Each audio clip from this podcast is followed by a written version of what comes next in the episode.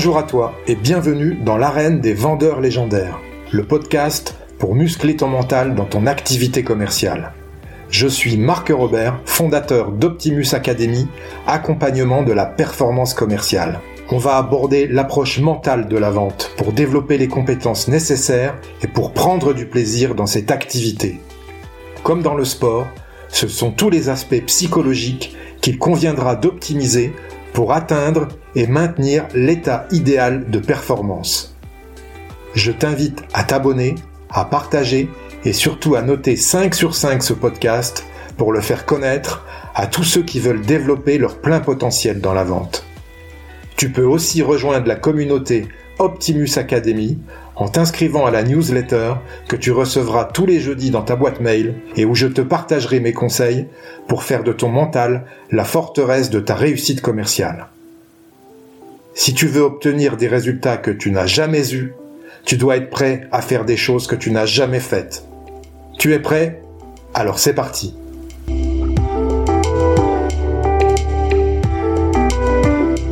Aujourd'hui, j'ai le plaisir de recevoir Jean-Pascal Mollet, coach de vente conseil. Bonjour Jean-Pascal. Bonjour Marc, comment ça va? Ça va, je te remercie. Pour les auditeurs, est-ce que tu peux te présenter s'il te plaît? Oui, donc euh, bah, écoute Jean, Jean-Pascal Mollet, coach de vente. Euh, un jour, un client m'a dit que j'étais un petit peu comme un magicien parce que je faisais euh, apparaître les clients et disparaître les objections. Et comme bah, j'adore la magie, et notamment le close-up, j'ai gardé cette, cette analogie. On sait qu'une une analogie, c'est c'est une image et qu'une image vaut mille mots. Donc, quand tu es capable d'envoyer comme ça une image chez ton interlocuteur plutôt que de dire euh, oui, euh, je suis coach et formateur en, en, vente. Bon, voilà. Donc, magicien parce que je fais apparaître les clients et disparaître les objections et je fais ça depuis 15 ans. J'interviens dans tout type d'entreprise, B2B, B2C. Voilà, j'ai 54 ans, j'habite Saint-Maur et je suis originaire de Lille. D'accord, ok.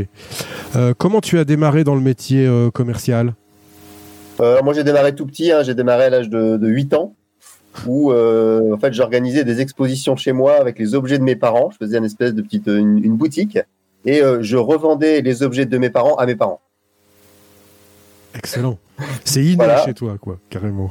Ah, je sais pas si c'est inné, mais en tous les cas, c'est non. Alors, parce que moi, je suis, enfin, je, je, fais partie des gens qui ne pensent pas que la vente soit innée. Euh, mais en, en tous les cas, j'avais envie de faire ce faire ce métier-là. Après, à, 12-13 ans, j'ai commencé à faire des la braderie de Lille, hein, tu sais, qui est un grand événement où on sort dehors avec tous ces objets. Et, j'adorais ça. Euh, j'allais vers les gens, euh, je criais. Euh, donc voilà. Et puis, bah, j'ai toujours fait de la vente. moi, j'ai fait une formation aussi après la chambre de commerce de Lille de, dans une école de vente. Donc voilà, j'ai toujours fait ça. À 16 ans, je vendais des abonnements dans les, les, écoles et les universités pour l'OFUP, hein, l'Office universitaire de presse où il fallait vendre des, abonnements un peu à tout. Donc euh, voilà, j'ai fait de la vente depuis très très longtemps et je dis souvent que je suis pas, euh, je suis peut-être pas le meilleur vendeur, mais en, tous les cas, je suis un des plus passionnés. D'accord. Parfait. J'ai commencé comme toi, figure-toi. J'ai euh, ah. revendu à 12-13 ans une, une, télé que mes grands-parents m'avaient offert à, ma sœur. Ça a commencé comme ça. Bah ouais, c'est bien. bien. Rien ne se perd, se transforme. Exactement. Quelle est pour toi la qualité mentale principale d'un vendeur, Jean-Pascal Alors, la qualité principale d'un vendeur, pour moi, c'est euh, la curiosité. Mais d'abord la curiosité de l'autre, en fait. C'est-à-dire qu'il faut, il faut être curieux de l'autre pour après être curieux sur son environnement, sur euh, sa société, sur ce qu'il vend, etc. Mais voilà, je dirais la, curiosité. Et souvent, moi, j'ai euh, en tête cette, cette, citation, tu verras que j'adore les citations, de Cicéron qui disait Si tu veux me convaincre, tu dois penser ce que je pense, ressentir ce que je ressens et me parler avec mes mots. Et voilà, ça explique ce qu'est la, curiosité. excellent, elle résume bien l'acte de vente, cette citation de Cicéron. J'adore. Si tu devais résumer la vente en un verbe, quel serait-il? Euh, Un verbe pour résumer la vente, euh, je dirais comprendre. Et encore une fois, c'est comprendre l'autre déjà, comprendre son fonctionnement, c'est euh, comprendre son environnement, c'est comprendre ce qui, ce qui l'intéresse, comprendre qui il est. Donc, euh, pour moi, ça, c'est le, verbe le plus important et, et le plus difficile. D'accord, comprendre. Mm. Ok, j'aime commencer par cette question qui ancre tout de suite le vendeur légendaire dans le présent. C'est une nouvelle journée, un nouveau départ dans ta nouvelle vie de vendeur. Qu'est-ce que tu fais tout de suite, dès aujourd'hui, pour développer tes résultats de vente, pour les améliorer Ce que je fais tout de suite, je prends un, un, papier et un crayon. Tu sais, c'est le truc qu'on utilisait dans les années 80-90, là. Et, euh, et, et, je me note des objectifs, en fait. Euh, parce que j'ai toujours en tête cette, euh, cette expérience qui a été menée dans les années 50 à, à l'université de Yale. Je sais pas si tu connais cette expérience. Euh, où en fait, il y a des chercheurs qui ont demandé à des, à des étudiants de dernière année s'ils avaient des objectifs clairs, euh, spécifiques, précis, enfin bref, des objectifs SMART. Hein, tu, sais, tu, connais ça, SMART hein. Donc spécifique, mesurable, ambitieux, réalisable, timé. Et moi, je rajoute le E et le D, que sont le écologique, dans le sens, euh, ça doit préserver mon environnement et l'environnement des autres, et le D qui est le dépend de moi. Ou dans tous les cas, mon objectif doit dépendre de moi. Et donc cette expérience, euh, en fait, il y a 3% seulement des, des, étudiants qui euh, ont obtenu les obje leurs objectifs bah, parce qu'ils les avaient écrits. Et ces 3% ont mieux réussi que les 97 autres qui ne les avaient pas écrits. Donc euh, voilà, première chose, c'est euh, voilà, j'ai des, des post-it, je pourrais, t'en montrer, mais c'est je prends un stylo et un papier et, et je me note des objectifs. D'accord, tu te mets en condition d'atteindre ces objectifs en fait, en les notant. Après, oui, moi c'est ça, genre j'ai des objectifs, j'essaie d'avoir des objectifs à long terme et puis me dire tiens, à moyen terme, qu'est-ce qu'il faut que je fasse et à court terme, qu'est-ce que je dois faire. Ok. Qu'est-ce que je dois faire aujourd'hui, qu'est-ce que je dois faire cette semaine, ce mois-ci et, et cette année. Quelle est ta vision du métier commercial en 2022, Jean-Pascal? Alors, ma vision du métier de commercial en 2022, euh, bah, c'est que c'est un métier qui, qui évolue notamment par, euh, par l'arrivée des réseaux sociaux. Hein. C'est-à-dire qu'aujourd'hui, euh, un commercial qui a pas ça en tête se dit pas tiens, bah, il y, a, y a les réseaux sociaux aujourd'hui. Je pense qu'il est, il est mal, aussi bien qu'il fasse du B2B que du B2C. Moi, j'accompagne certains de mes clients sur, euh, sur le recrutement, mais sur la partie finale, tu sais, euh, vraiment sur quand il reste deux, deux trois candidats bah, la première chose que je fais, c'est que je check les réseaux sociaux, voir si c'est les utiliser, comment on les utilise, et notamment, euh, notamment LinkedIn, car bon, aujourd'hui, c'est certainement un des outils les plus importants. Donc, la vente en 2022, c'est déjà être capable d'utiliser ça et comprendre que par rapport à avant, il y a 20 ans, où euh, il y avait beaucoup de commerciaux qui étaient des preneurs d'ordre, bah, aujourd'hui, c'est fini. C'est que euh, on n'attend pas le commercial pour avoir des informations, parce que voilà, on les a partout disponibles sur Internet. Et donc, la, la, découverte et la démarche de vente doit être un petit peu différente. On n'est plus là forcément pour euh, apporter le savoir, mais pour mettre le client en, en questionnement et vraiment avoir ce positionnement de, de consultant qui était peut-être moins vrai euh, il y a 10 ou 15 ans. Ok. C'est ça, l'évolution. Est-ce que tu penses qu'on sera un jour euh, rattrapé par l'intelligence artificielle dans notre métier? Euh, J'en sais rien, c'est difficile à prévoir, mais peut-être que l'intelligence artificielle peut faire, un, peut faire un premier tri, peut poser certaines questions, mais il manquera toujours ce côté, ce côté humain. Et moi, j'ai cette conviction que ton client il doit t'acheter toi avant d'acheter quoi que ce soit, même si je suis très bon en vente et euh, dans les process de vente. Si je ne sais pas créer cette relation, euh, ça marchera pas ou ça marchera moins bien. C'est pour ça que si tu me suis un petit peu, moi je, suis féru d'une méthode qui s'appelle la méthode disque, hein, la méthode des couleurs, et euh, qui permet de comprendre assez rapidement qui est en face de toi pour pouvoir t'adapter le plus rapidement possible et travailler sur ce côté personnel. Parce que oui, je parle des méthodes de vente, mais pour moi le plus important, c'est vraiment le savoir-être avant même les savoir-faire. Ok, le savoir-être en premier lieu. Tiens, cette méthode disque, tu peux nous en dire euh, quelques, quelques mots? Euh, tu, es, tu utilises cette méthode depuis combien de temps? Depuis le début de ton activité de coaching euh, en vente ou, ou tu es venu au. Oui, quasiment. quasiment hein. Moi, j'ai commencé en 2006 et j'ai été formé en 2006. j'ai approché pas mal d'outils. Hein. J'ai fait aussi le niveau de technicien en PNL. J'ai vu ce qu'il y avait dans la processcom. Je me suis un peu formé aussi à, l'analyse transactionnelle. Et en fait, j'ai gardé le disque parce que pour moi, c'est le plus pratique et le plus pragmatique à utiliser dans son quotidien. Si je prends l'exemple de Processcom, je trouve que ça va plus loin dans la connaissance de soi, mais plus compliqué à utiliser dans la connaissance de l'autre. Donc le disque, c'est on rapproche ça à quatre couleurs, euh, le rouge, le jaune, le vert, le bleu. Et comme on a tous des compétences inconscientes par rapport aux couleurs, bah, si je te dis rouge, euh, qu'est-ce que c'est quoi les objets qui te viennent en tête? Euh, Le feu, euh, la, ouais. la, la, cape du, euh, du toréador. Ouais, la muleta. Voilà. La muleta, ouais. Ok. Et si tu devais associer des comportements à ça, bah, imaginerais quelqu'un comment? La rapidité, euh, l'envie, le, enfin. Ok. Bah, bah, en fait, donc tu vois, tu es déjà formé, tu as, as, cette compétence inconsciente, parce que le rouge, c'est quelqu'un qui est fonceur, énergique, rapide, direct, indépendant, exigeant.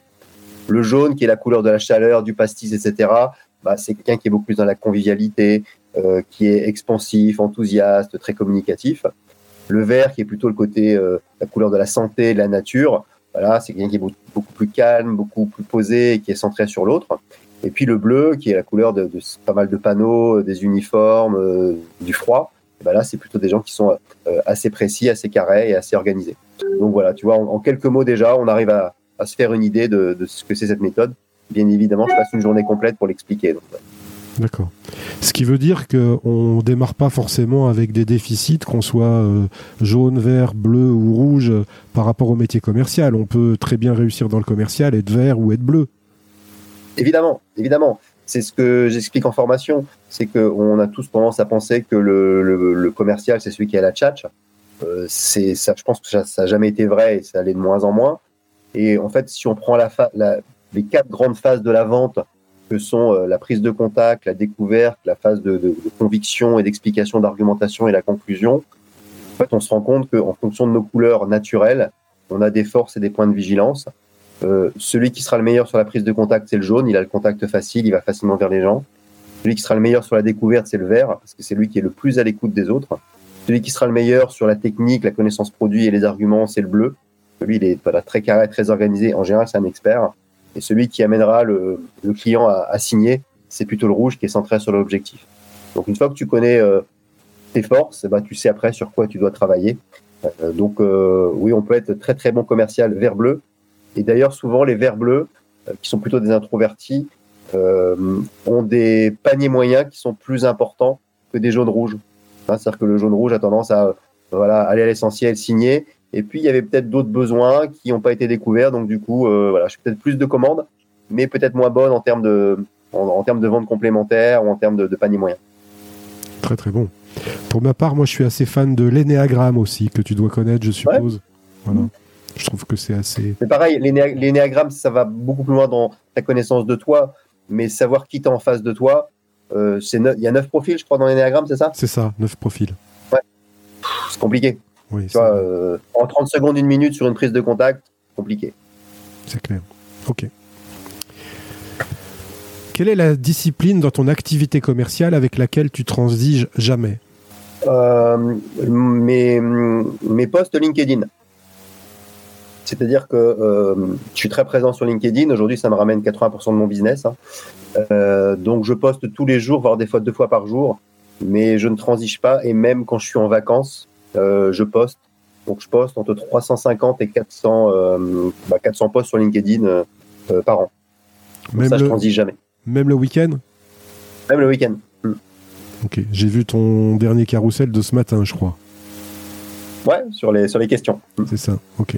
Quelles sont tes habitudes type dans ta semaine pour développer tes ventes? Euh, bah, Mes habitudes pour développer mes ventes, euh, LinkedIn en fait partie. Euh, après, évidemment, bah, suite à ça, bah, j'ai des gens qui me contactent et je, calme, je calme mes rendez-vous. Après, moi, je fais, je fais tout. Hein. je suis un artisan, donc je fais, je fais mon commercial et puis j'anime mes formations et mes coachings derrière.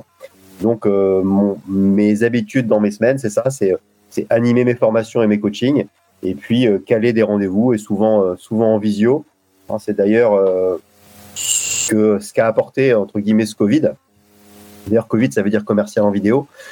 C'est que je gagne du temps aujourd'hui et tout compte fait, c'est plus facile d'avoir, je trouve, un rendez-vous en visio avec un décideur qu'avant, quand il fallait y aller et arriver chez lui. Je trouve que c'est plus simple et souvent on, on, gagne du temps et euh, moi, je trouve ça, je trouve ça intéressant. Ok. Oui, il y, a des, il y a beaucoup d'avantages effectivement à passer en, visio.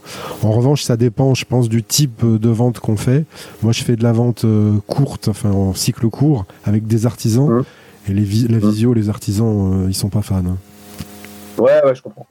Ouais, alors c'est vrai que moi, je suis plus voilà, B2B, PME, etc. Donc, L'émotion, elle a dû quand même pas mal, enfin, elle a du mal à passer en visio, malgré tout. On est d'accord, hein. on, est d'accord, mais ça, permet quand même euh, d'avoir un, premier rendez-vous. Après, si le client il veut te voir, il voir, mais ça permet quand même déjà de, dégrossir. Donc, euh, c'est vrai. C'est vrai, c'est efficace à ce niveau-là. Ok, le métier commercial consomme beaucoup d'énergie. Et euh, justement, à ce sujet, comment tu gères ton énergie pour performer? Alors, comment je gère mon énergie? Il y a plusieurs choses. tous les matins, j'essaie déjà de penser à une chose positive qui va m'arriver dans ma journée. Euh, c'est pas des trucs tout bêtes, hein. ça peut être un client que je connais déjà ou un stagiaire que je trouvais sympa. Je me dis bah tiens, je vais revoir, je vais revoir Maurice aujourd'hui, donc ça, ça va être cool. Ou alors parce que euh, je vais regarder un match de foot le soir, ou euh, parce que je sais juste que je suis pas en déplacement et que je vais voir mes enfants ou ma femme. Donc j'essaie voilà, de toujours le matin me lever en, ayant une vision positive, en tous les cas quelque chose de, sympa qui va m'arriver. Et puis en dehors de ça, euh, j'ai un rythme où j'essaie de partir, enfin, je sais même pas j'essaie, c'est je pars en vacances tous les six semaines, c'est au rythme de mes enfants. Donc à chaque vacances scolaires, on part on part en famille. Et c'est comme ça que je gère mon énergie parce qu'en dehors du temps, en partie des fois le dimanche soir et je rentre le vendredi ou je pars pas mal. Et puis euh, je, je fais des, des massages shiatsu euh, tous les euh, tous les 15 jours. Quoi. Donc je fais attention aussi à mon corps. Et tout ça en faisant aussi un petit peu de tennis de temps en temps. Donc voilà comment je gère mon, mon énergie. Ok, excellent. J'allais te poser la question effectivement. Est-ce que tu faisais du sport? D'accord, oui. un peu de tennis. Ok. Tennis une à deux fois par semaine. Ouais. Qu'est-ce que c'est pour toi une vente parfaite, Jean-Pascal? Une vente parfaite, qu'est-ce que c'est? Euh, bah, c'est, euh, c'est une vente où, tout le monde est content. Hein. Tu sais, moi, je fais des formations négo, on parle de gagnant-gagnant. Il faut que chacun se dise euh, bah ouais, je suis content d'avoir acheté et j'ai même pas envie de parler de prix, tout compte fait. J'ai, j'ai envie de travailler avec cette personne ou avec, avec ce coach. Et puis, bah, moi, je suis content aussi de travailler avec ce client. ça m'est déjà arrivé de d'avoir des, des, gens qui voulaient travailler avec moi, j'avais pas forcément envie ou euh, bon alors je l'ai fait mais j'ai pas forcément euh, euh, duré. Ça m'est déjà arrivé aussi de refuser de travailler avec un client qui était un gros client en plus parce que il, il m'imposait une tenue une tenue pour animer. Il m'a dit voilà chez nous faut animer en, en costume cravate. Je dis mais moi non j'ai pas de costume cravate, ça fait 15 ans que j'en ai plus, même plus que ça d'ailleurs. donc non parce que c'est pas moi.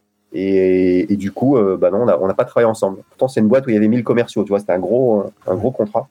donc il faut que tout le monde soit, satisfait de la relation, je crois que c'est ça le plus important en vente parfaite. C'est ça, tu l'as dit, hein, c'est la vente gagnant-gagnant. Hein. Ok. D'un point de vue commercial, quelle est selon toi la définition du succès?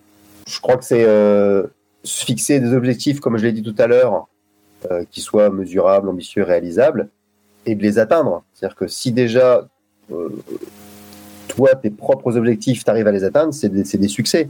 Et c'est pour ça que quand on se fixe des objectifs, il faut bien faire attention à comment ils sont fixés. Ambitieux, mais réaliste. C'est-à-dire que oui, ok, il faut qu'il y ait une progression. Maintenant, il faut que ce soit réaliste et réalisable.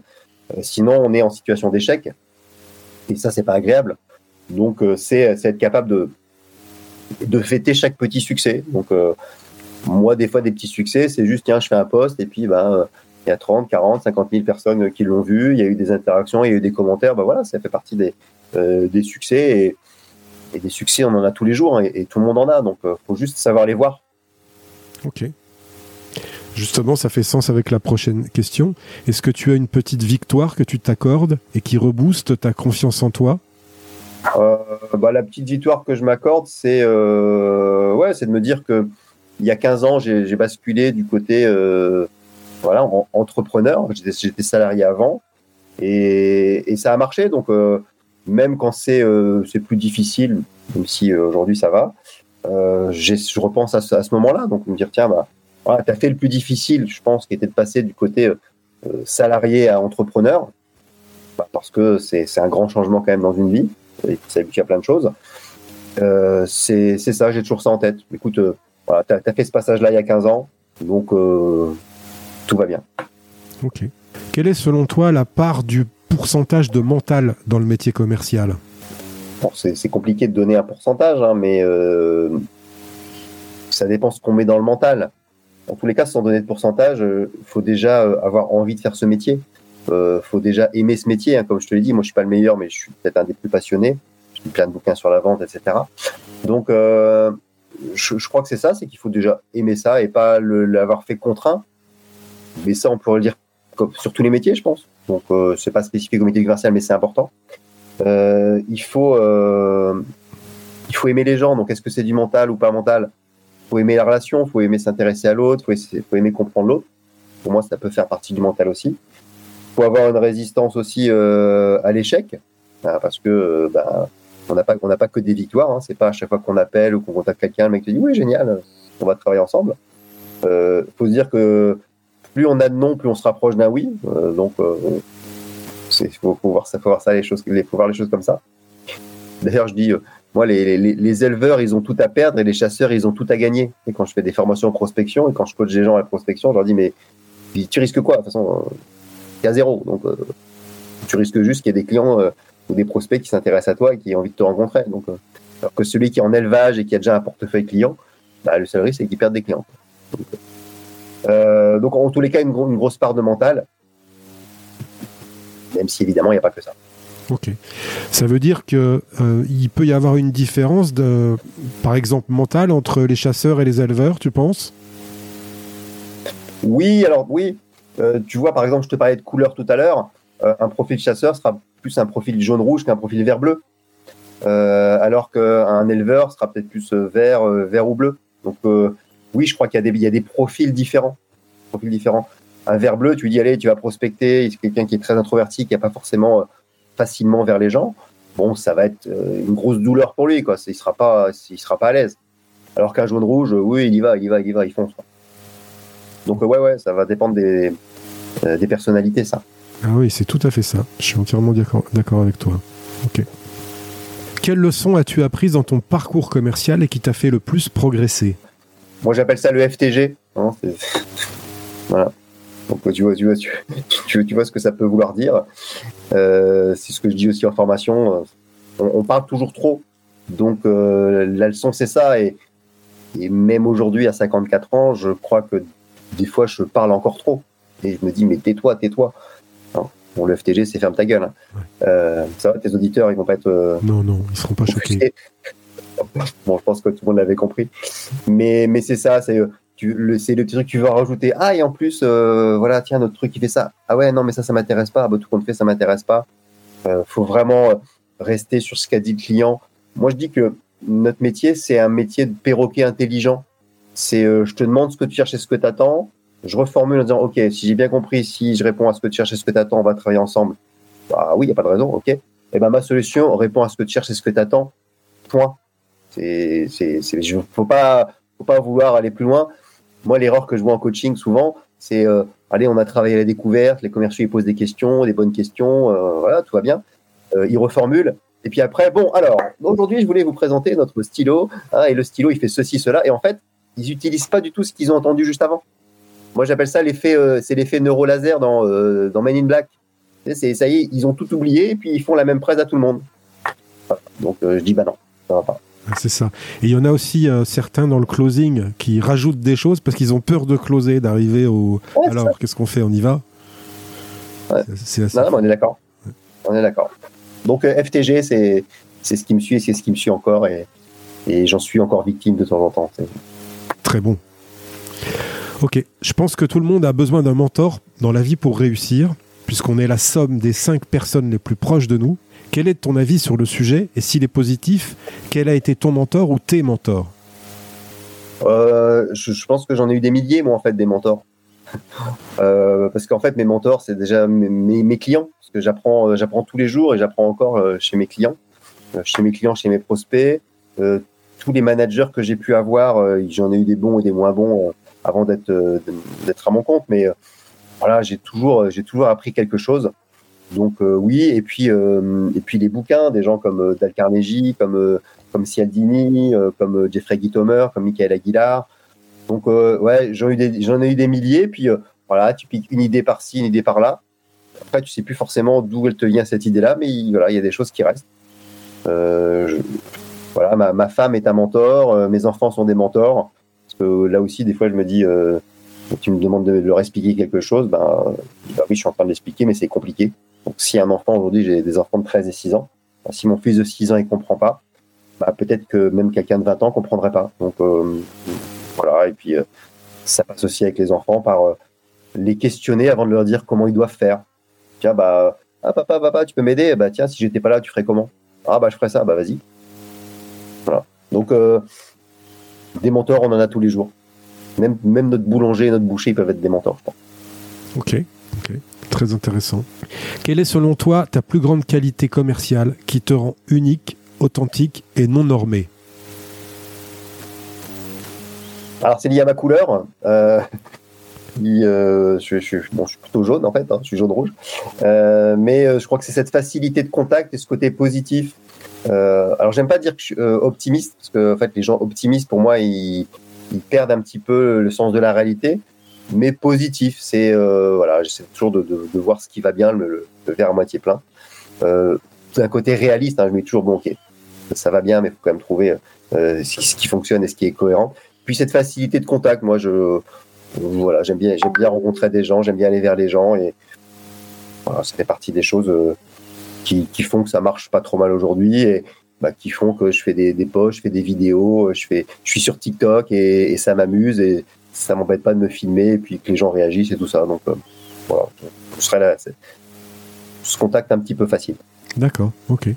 Positif. Et tu fais le différentiel entre positif et optimiste? Ouais, ouais. En fait, les, gens optimistes, euh, c'est ça va toujours. Il n'y a rien de grave. Euh, moi, je préfère dire positif. C'est pas il n'y a rien de grave. C'est qu'est-ce qu'il y a de positif dans cette situation. Ok. Tu connais euh, Philippe Gabillier? Oui, bien sûr. Oui. Lui, il pense que quand même l'optimiste est quelqu'un de un philosophe de l'action. Ouais, ok. Tu vois? Non, mais il est top en plus. Bon, c'est vrai que c'est quelqu'un de passionnant, donc euh, lui, tout ce qu'il te vend, tu l'achètes. Hein. Ah, c'est clair. Et pourtant, je crois qu'il est même pas commercial. Non, bah non. bah, il se vend lui quand même. Ok. On sous-estime euh, souvent l'importance de l'organisation dans le métier commercial. Quelle est pour toi la bonne organisation commerciale? Aïe. Euh, alors si je dis aïe, c'est que c'est certainement ma plus grosse faiblesse, l'organisation. Euh, dans le profil du disque, je suis 4% bleu. Bleu, c'est le côté euh, organisation. Pour tout dire, euh, moi, ça fait 15 ans que je fais ce métier, j'ai pas de CRM. Voilà. Et je m'en sors, hein, mais bon. donc, mon organisation à moi, c'est la veille au soir de me faire ma petite to-do list du lendemain. Je pense que mon organisation s'arrête là, de dire tiens, t'as quoi à faire demain et qu'est-ce que tu vas faire? Et euh, après, j'ai un, cahier où j'écris quand il faut que je relance certains prospects et, certains clients avec des dates à côté. Euh, voilà, mais des fois, des fois, je relance pas, des fois, j'oublie. Donc, je, ne suis pas un modèle d'organisation, malheureusement, euh, même si j'essaie de travailler dessus. Euh, D'ailleurs, euh, j'ai un stagiaire qui, qui vient avec moi au mois de mai. La première mission que je lui ai donnée, c'est tu vas t'occuper de m'installer un CRM, de m'expliquer comment ça marche. Alors, je sais comment ça marche mais voilà, de, de, choisir un et puis après, euh, de pouvoir l'implémenter et de pouvoir travailler parce que je suis persuadé que ça va m'apporter euh, du, du, plus, en tous les cas, des choses que je n'aurais pas à gérer. Mais c'est évidemment important d'avoir une bonne organisation. C'est clair. Et puis, notamment pour les relances, surtout. Moi, ce que j'aime dans le CRM, c'est pouvoir faire tes relances et puis les relances qui arrivent en automatique parce que tu avais prévu 4 mois avant de le relancer à cette date-là. C'est le côté magique pour moi du CRM. J'en suis persuadé. Axonote, par exemple, est un excellent CRM que je trouve très sympa, très facile d'utilisation. C'est pas celui que j'utilise, mais je l'ai vu tourner et je l'ai trouvé ça très très bien. Ah ouais, bah moi, enfin, j'hésite encore entre PipeDrive et nos CRM. Ouais. Ouais ça, reste, ça, reste, assez euh, complexe. Enfin, ah ouais? voilà, tu. Axonote, Ouais, c'est bien parce que, enfin, je sais pas si tu veux l'utiliser pour faire de la facturation, par exemple, aussi. Non, non. Ah non, tu veux Non, parce que j'ai un logiciel. Ah bon. Ouais. Bon, bah oui, alors à ce moment Ouais, mode CRM et mode euh, emailing et mode euh, où j'en suis dans mon pipe, et voilà. D'accord, ok. Allez, ça marche. On va parler de la gestion des émotions maintenant dans la, dans la vente. Est-ce que tu as une stratégie pour gérer la pression des résultats? Alors, j'en ai parlé un petit peu. Hein, c'est de toujours dire tiens, de toute façon, euh, tiens, regarde, regarde ce qu'il y a de positif. Euh, moi, j'ai, enfin, j'ai de la chance. Enfin, je préfère, c'est, c'est pas j'ai de la chance, hein, c'est j'ai de la chance. Hein, J apostrophe A I D E. Euh, c'est vrai que tous mes amis disent mais t'as de la chance, mais non, en fait, j'ai pas de la chance. C'est le fait de voir les choses positivement. J'ai mis en place quelque chose qui fonctionne aujourd'hui. Euh, je sais ce que je fais dans deux mois, trois mois, mais euh, en septembre, euh, si je regarde mon agenda, je dois avoir cinq dates. Mais bon, je sais que mon métier est lié à ça. C'est souvent des, missions à, court terme ou moyen terme.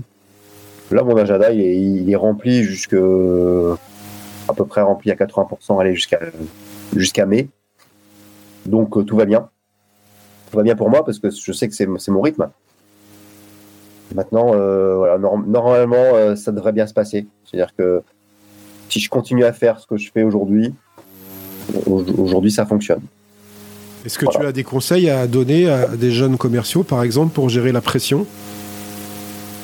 Ils sont souvent mis sous bah, pression par la direction. Hein. Ouais, alors je pense que gérer, sa pression, c'est euh, savoir euh, aussi bah, s'oxygéner, faire des choses à côté. C'est euh, pas voilà, savoir un peu s'oxygéner, s'oxygéner l'esprit. et puis là, là, aussi, tout vient. J'ai parlé des objectifs. Mais à un moment donné, un des objectifs, c'est discutable avec son manager. Donc, en fonction euh, des objectifs qu'on fixe, c'est dire, euh, OK, mais ça, non, ça, c'est compliqué. C'est, et, être factuel. Je pourrais pas arriver à ça. Regarde, j'avais fait euh, cinq ventes les trois, mois, trois derniers mois. Tu me demandes d'en faire 15 sur les trois prochains. Non, ça, c'est pas possible. Ou alors, il faut que tu trouves quelque chose pour le faire. Maintenant, 7, 8, et puis on va travailler ensemble. Donc, je crois que déjà, dans ce que c'est difficile quand on est jeune commercial, quand tu as 25-30 ans, de discuter les objectifs qu'on te donne. Mais ça fait partie aussi de la vente et de la négociation. C'est, c'est, faut, expliquer ça à son manager. Donc il faut vendre à ses, à ses, clients, à ses prospects, et aussi il faut vendre à son N+. À son manager, évidemment. Ouais. Est-ce que tu as un dialogue intérieur qui tourne euh, en boucle quand tu rates une vente? Une de perdue, dix de retrouvée. Euh, donc ça, c'est la première chose. Mais c'est surtout comprendre pourquoi, euh, ça n'a pas fonctionné. Donc souvent, je rappelle ou j'envoie un mail et je dis, OK, bon, voilà, j'ai bien compris, on ne bossera pas ensemble. Maintenant, voilà, dites-moi, ou dis-moi, parce que je tutoie souvent même mes prospects, mais dis-moi, qu'est-ce qui a fait qu'on n'a pas bossé ensemble? Donc c'est essayer de comprendre pour quelles raisons ça n'a pas fonctionné. Alors ça, moi j'appelle ça la, technique de la vente perdue. Ça m'est déjà arrivé de récupérer des clients comme ça bah, parce qu'ils te disent ah, non, non, non, non, mais effectivement, ça fait quatre mois euh, que j'ai pas répondu, mais j'étais sur autre chose. Et puis, euh, non, non, bah, on va le faire. Euh, très bien. Et puis, d'autres qui vont dire bah, non, tout compte fait, on a pris notre prestataire pour telle et telle raison. ah, bah, je change de job bientôt. Bon, il peut y avoir des tas de raisons, mais déjà, il y a des raisons sur lesquelles j'avais pas forcément d'impact. Où je me dis, bah, de toute façon, quoi qu'il arrive, soit moi ou un autre, ah oui, le projet il est reporté, on fera ça l'année prochaine. Ok. Donc, voilà, faut essayer de comprendre euh, ce qui s'est passé et puis se dire, euh, voilà. Après, moi, c'est facile. Je suis un, artisan. Donc, euh, il y a 830 000 entreprises sur, sur LinkedIn, par exemple, 860 000, 860 000. Il y a 23 millions de profils. moi, j'ai besoin de travailler avec, avec 20 dans l'année. C'est-à-dire que, et je travaille en B2B, en B2C. Donc, en ce qui me concerne, moi, à mon niveau, beaucoup de moi, mais euh, voilà. Si je rate une vente, bah, je rate une vente. Et puis je passe à la je passe à autre chose. À ce sujet, qu'est-ce que ça évoque pour toi la résilience du commercial? Bah, c'est, euh, je pense qu'on l'a, déjà évoqué. C'est, un peu ça, c'est se dire, euh, ok, je regarde devant moi, je regarde pas derrière. Et faut être focus sur, voilà, ça s'est pas fait. Je comprends pourquoi ça s'est pas fait. Qu'est-ce que je peux mettre en place pour que ça fonctionne mieux demain ou différemment. Et puis, euh, et puis j'avance. À moins d'être dans des micro-niches où tu as euh, trois, euh, trois clients potentiels et, des marchés qui sont un petit peu compliqués, ouais, là c'est un petit peu galère hein, quand, quand, tu t'en grilles deux. Voir si tu te grilles les trois. Après, tu peux changer de job. Mais dans la plupart des métiers, quand même, il y a de quoi faire. D'ailleurs, moi, c'est ce que je dis. Hein, j'ai, j'ai pas des concurrents, moi, j'ai des confrères. Enfin, voilà. Tous les gens qui font mon métier, ben, tant mieux, il y a de la place pour tout le monde. Puis d'ailleurs, ah, même des, fois des clients, quand ça fait deux, trois ans, je dis allez, on arrête, prenez quelqu'un d'autre. De toute façon, on va tourner en rond. Il vaut mieux, même si c'est la même chose qui va être euh, peut-être dite, c'est bien d'avoir d'autres sons de cloche et que ce soit dit différemment. Ok, ça marche. Qu'est-ce que tu crois vrai et qui va à l'opposé de ce que pense tout le monde bah, c'est euh, ouais, je crois que j'en ai parlé rapidement tout à l'heure. Bah, c'est euh, ce que beaucoup de gens croient, c'est que pour être, euh, enfin, vendeur, c'est le tchatcher, c'est souvent quelqu'un qui a du bagou. quand il est jeune, on dit ah bah tiens, toi tu as du bagou, tu pourrais être un bon vendeur. bah non. le mauvais vendeur, il a réponse à tout, et le bon vendeur, il a question à tout. Donc c'est ça. C'est juste se dire non, c'est pas c'est pas la tchatch et c'est pas le baratin et c'est pas ça qui fait vendre. C'est euh, cette position de je suis un médecin, je te pose euh, plein de questions, je fais un diagnostic. Et d'ailleurs, tu vas avoir confiance en moi par les questions que je te pose et non pas par le baratin que je peux dérouler. Excellent. La crédibilité du commercial liée au questionnement et pas à l'argumentaire, en fait, quelque part. C'est ça.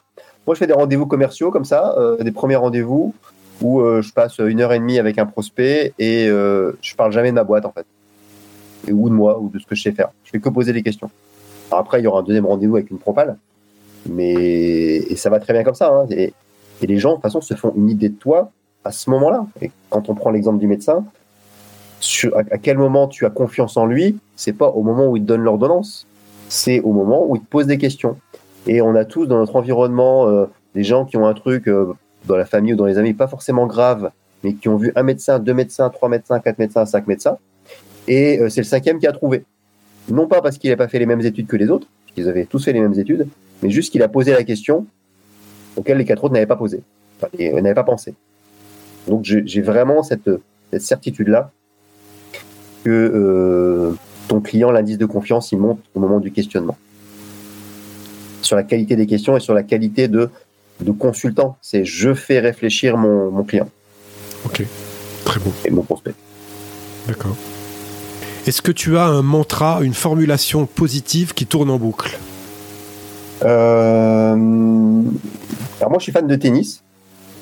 Euh, J'ai refait un post il y a 2-3 jours euh, sur, sur, sur l'entraînement de Nadal, puis les analogies avec le métier de la vente. Et euh, j'ai une citation d'Arthur H que je sors souvent en formation.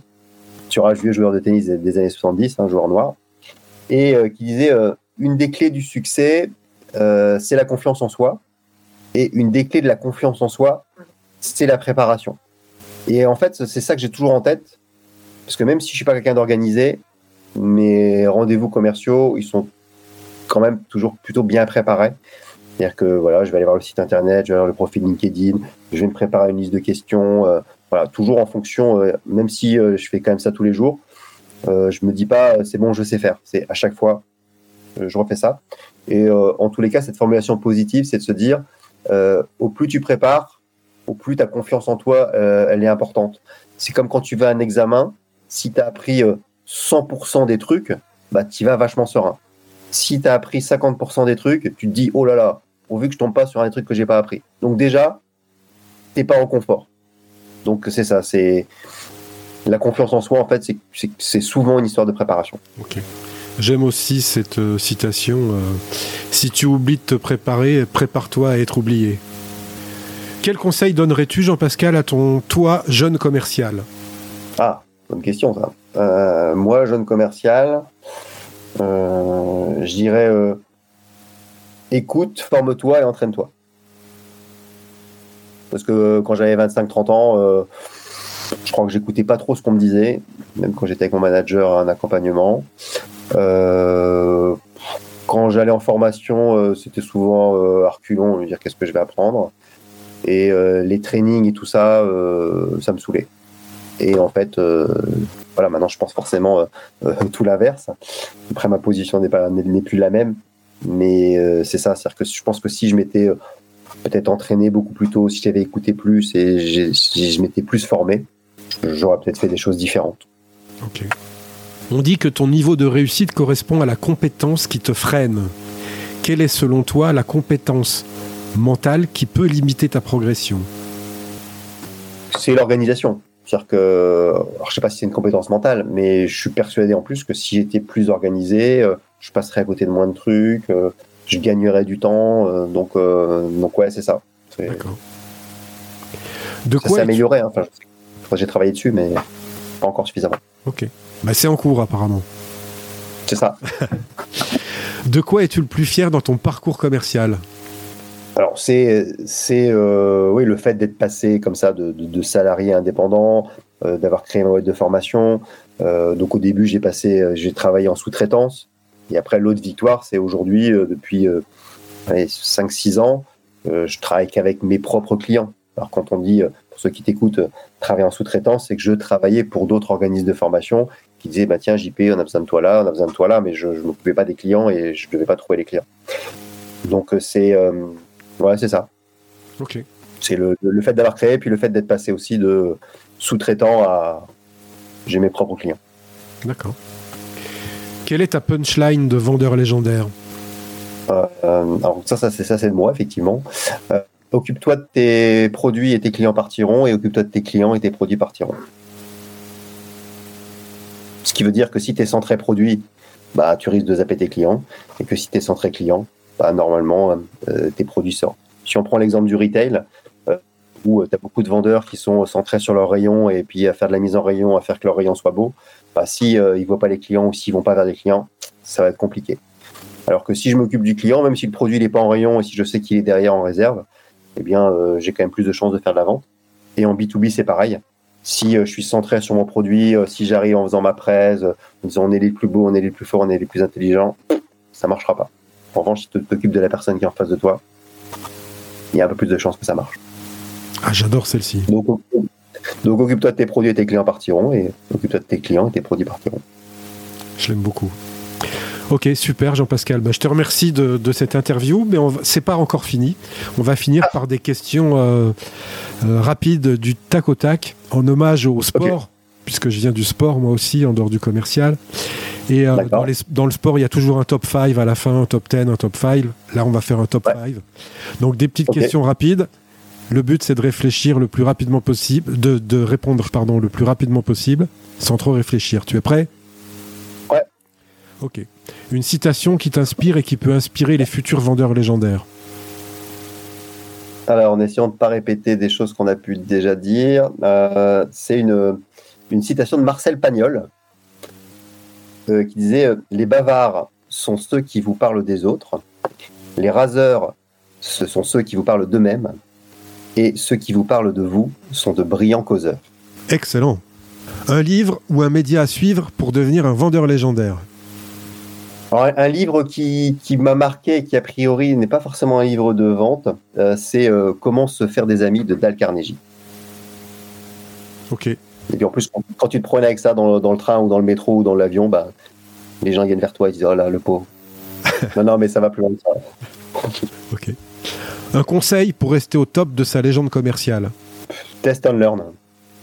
T'essayes, tu vois ce que ça donne, t'apprends et puis tu, tu continues ou tu continues pas. D'accord. Une question à poser à son client et qui gagne à tous les coups. Je vous ai posé plein de questions. Euh, maintenant, c'est quoi la, la, question que je ne vous ai pas posée et qui aurait pu être intéressante selon vous? Ah, je l'aime beaucoup celle-là. Je l'avais mise aussi dans le podcast, puis finalement, euh, les invités n'arrivent pas trop à répondre à cette question. Donc je la pose aussi en bah, euh, ah ouais, alors les, clients, ils, ils, ils te disent Ah oui, c'est marrant, vous par exemple, moi je, ne pose jamais la question du budget. Euh, donc il y a des clients qui me disent Bah oui, effectivement, on ne m'a pas parlé de, budget ou le budget que j'avais. Et bah là, je leur dis Bah je sais pas, d'après vous, pour, quelle raison? Ils disent Bah voilà, je suppose que vous allez nous faire une offre en fonction de ce que vous avez. Bah je dis oui, c'est pour ça que je vous ai pas parlé de budget en fait. Mais euh, et sinon, euh, si le client te dit non, non, c'est bon, euh, voilà, je pense qu'on a fait le tour, bah très bien, ça, ça boucle. Donc c'est pas grave quand il n'y en a pas. Hein. Et je pose aussi des fois, qu'est-ce que je devrais savoir et que vous m'avez pas dit? Ouais, elle est intéressante aussi celle-là. Dernière question, une croyance limitante que tu as su briser? Une croyance limitante que j'ai su briser. ouais, alors moi, j'ai créé ma boîte de formation, j'avais 37 ans. Euh, et euh, j'ai eu en face de moi des gens qui avaient 45, 50, 55, qui étaient commerciaux depuis 25, 30 ans. Euh, tout au début, je me suis dit, waouh, quand je vais me retrouver face à des gens comme ça, qui sont là depuis longtemps, toi, tu as 37 ans, bon, c'est jeune et vieux en même temps, mais bon. donc, cette croyance limitante, c'est ça, c'est de me dire, OK, les compétences et tout ce que je savais et ce que j'avais appris en termes de pédagogie, parce que c'est surtout lié à ça, euh, les gens qui sont en face de moi l'ont pas forcément. Et puis, euh, c'est aussi ce truc de dire, moi, je suis pas un formateur, je suis pas là pour formater les gens, euh, je suis pas non plus un professeur qui est là pour donner des cours. Moi, je me positionne toujours comme étant un animateur qui est là pour, pour partager avec eux. Donc, et ce positionnement est plutôt pas mal. Et en tous les cas, ça m'a permis de lever cette croyance. Et si je reprends l'exemple de, la vidéo de, Nadal que j'ai postée, le coach n'est pas forcément le meilleur joueur, puisque de toute façon, Nadal, c'est le numéro un en tous les cas en nombre de, victoires. Euh, donc voilà, il faut, avoir de l'humilité se dire on est là pour échanger, pas forcément pour euh, que je t'apprenne quelque chose. D'accord, ok. Avant de se dire au revoir, Jean-Pascal, est-ce que tu as un invité à me recommander qui a su développer un mental fort dans son domaine commercial et qui pourrait inspirer nos auditeurs? euh, Michael Aguilar. Où on peut te retrouver, euh, Jean-Pascal? Euh, On peut me retrouver partout, puisque moi je suis quasiment sur tous les réseaux sociaux, alors principalement sur LinkedIn et sur TikTok. Bizarrement, mais voilà. Je suis sur TikTok où je partage aussi des, conseils, des conseils de vente. Après, je suis aussi sur Twitter, sur Instagram, sur Facebook. Et après, mon site internet euh, www.coachdeventconseil.com. Ok, super. Merci Jean-Pascal pour cette interview. Eh ben, euh, écoute, merci Marc. Moi, j'adore, euh, j'adore partager sur des podcasts, donc c'est cool. Merci pour l'invitation. Plein, de pépites à, saisir. Je te dis à bientôt. Ouais, merci. Bonne journée à toi. Au revoir. Salut Marc. Merci à toi, cher auditeur, d'avoir suivi l'épisode jusqu'au bout. J'espère qu'il t'a plu, que tu as appris des choses et surtout que tu vas pouvoir les implémenter dans ton activité pour améliorer tes résultats. Pense bien à noter 5 sur 5 ce podcast sur ta plateforme d'écoute et à le partager. Je te dis à bientôt pour le prochain épisode. Mentalement fort. We'll be back.